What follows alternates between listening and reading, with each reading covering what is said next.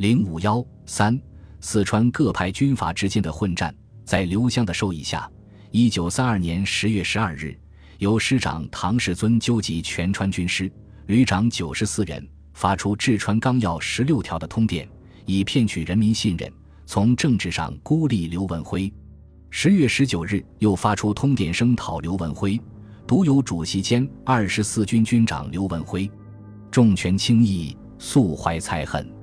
在个人非在福之气，在国家非任重之才，自立荣行，好处心机，因缘实惠，操纵两端，遂有今日之事。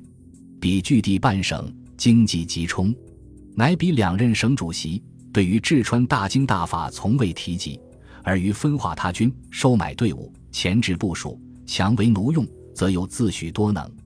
言之津津，道之凿凿，甚至分遣无赖，阴谋暗杀。搜拾匪类，扰人防区，花样极多，变法层出。弟兄叔侄，遍据要金，家奴养子，横行禅事。此外，叛上作乱，卖友害邻。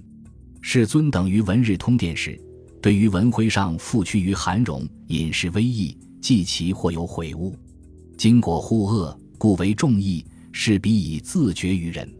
刘文辉请其长兄刘生廷赴于向刘湘寻求妥协落空后，于十月十三日以叔父身份电责刘湘：近日道路传言，余军将向成都攻击，并以分途并进，及主其事者无职也，被攻者则为文辉也。一时抚救之伦，不免差为其变；而相取耕农，视禅商贾，则惴惴焉若大祸之将至，不知痛苦流离。将至何境地？策以常情，不以庸礼，初不为意也。乃数日之间，便传海内各方劝阻文电，纷至沓来。蒋总司令借功，且于冬日专电诘责，其中所持理由，指臣利害，无直度以共建之意。人藏其心，不可测夺，是个有志，未可强回。吾直若果决心，挥纵为民而请。亦将目我为鱼，即令持负于中，长及原下，或反以为言肝胆怯也。同日，刘文辉电呈中央，指责刘湘鼓动战乱，竟于本月冬日密令罗泽州、李家玉两师突然大举越境称兵，攻击文辉驻之顺庆李渡。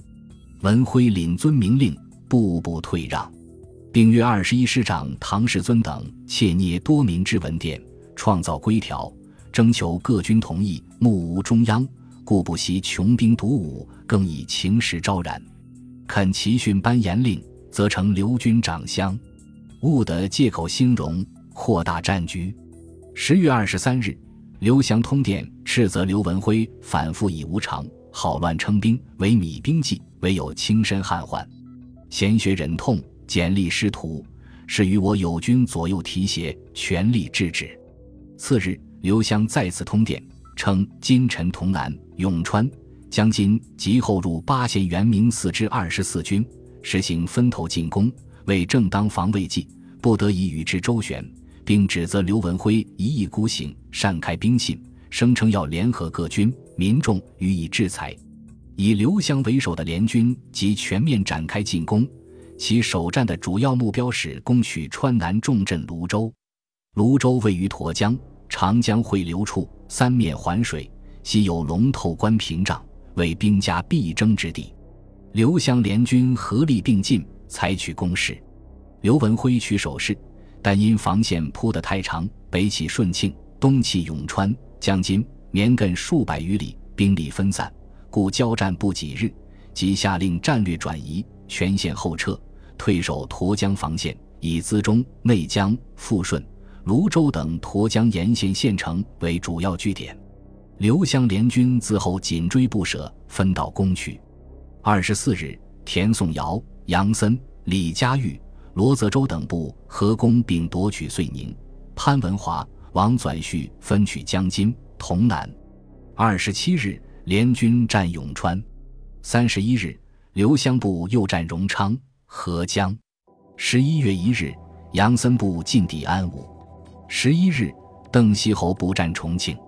十一月十八日，刘湘军越过沱江，王纂续部攻克内江，唐世尊、潘文华进占富顺，自刘井、刘湘及海陆空三军及神兵联合围攻泸州，逾半月不克。后采取武力威逼和金钱收买手段，迫使固守泸州的杨尚周、田贯五旅开城降顺。二十一日，刘湘部进驻泸州，随即以重兵溯江而上，直取宜宾，进逼乐山，并调集其主力转向荣威，寻求时机与刘文辉决战。二刘战争酝酿之初，刘文辉为了解除后方的威胁，原拟与田颂尧谋求妥协。由于双方军缺乏诚意，妥协破裂。刘文辉决定先击溃田军，再回师迎战刘湘。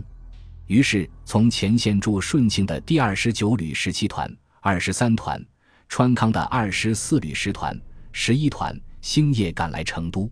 顿时，成都市内战争气氛越来越浓。南门地藏庵、墨子街、红照壁一带岗哨密布，交通断绝，商店关门，学校停课。市民十分惊慌，刘田成都之战一触即发。刘文辉以冷银东为前敌总指挥，唐荣为副总指挥，将五个旅的兵力布防在城东南一带。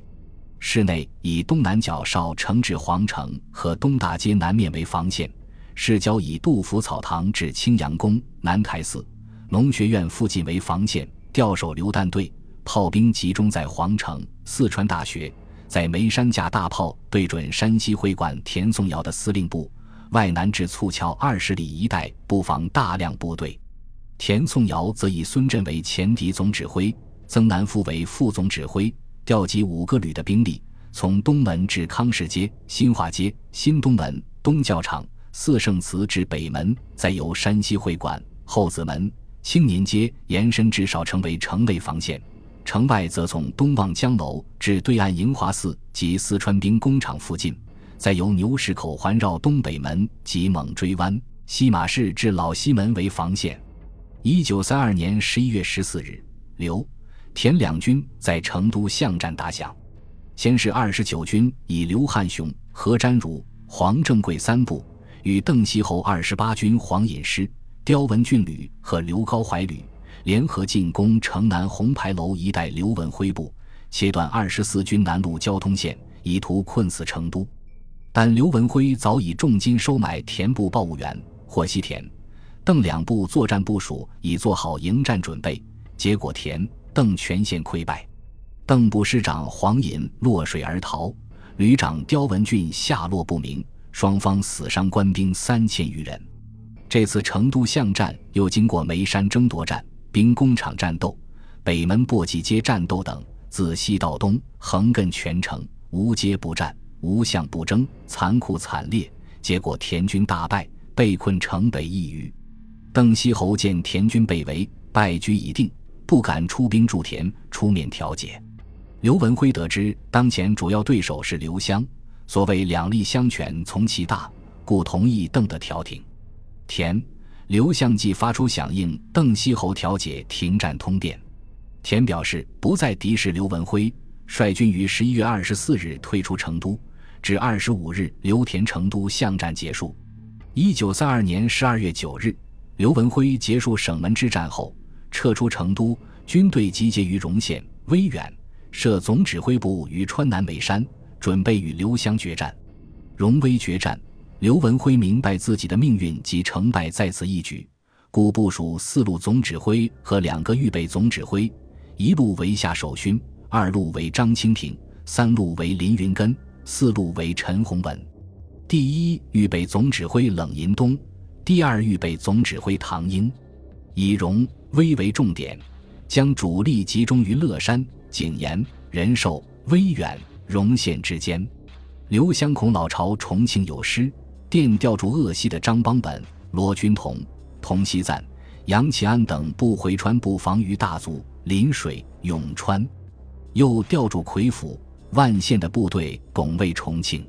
十二月三日到内江部署荣威大战，兵分四路：一路总指挥唐世尊部结集于自流井、荣县、威远一线；二路总指挥王纂绪与三路总指挥范绍增在资中、内江一线。四路总指挥潘文华在富顺、宜宾一线。二刘荣威大战于十二月四日在宝马场打响。十日，两军全面展开战斗。刘文辉调集七万兵力，刘湘义集中五万兵马，战斗以荣县的老君台、老林口、前围城和仁寿之江家场等地最激烈，双方伤亡惨重。争夺老君台之战，双方官兵死伤多达三千多人；仁寿江家场战斗，死亡士兵达七千多人。双方激战五天，刘湘在荣威大战全线失利。刘湘见刘文辉决心死战。为避免两败俱伤，保存自己威慑四川的军事力量，遂采取三项应急措施：一是向刘文辉表示请和；二是致电邓锡侯、田颂尧出兵援助；三是先后争取了刘文辉部陈明谦、张长和、陈书农师倒戈。刘文辉也感到在荣威大战中不能取胜，只能率残部退至贫瘠的西康，如此则十万人马也将随之瓦解。故抱与刘湘拼死的决心，不料在战斗中连续发生重大失密，一再丧失战胜之机，加之发生部下倒戈事件，不但失去了军事上的优势，反而陷入被动的局面。刘文辉不得已同意与刘湘讲和停战。二刘两军于十二月二十一日在老君台签订停战书。刘文辉前线部队移至乐山属地笋子山及景延一线，其他部队驻原防地。军部回驻省城，刘湘前线部队移驻荣县属地白石沟、老林口、文昌宫一线，两军隔岷江对峙，结束了军事冲突。荣威大战实质上以刘文辉败北而休战。本集播放完毕，感谢您的收听，喜欢请订阅加关注，主页有更多精彩内容。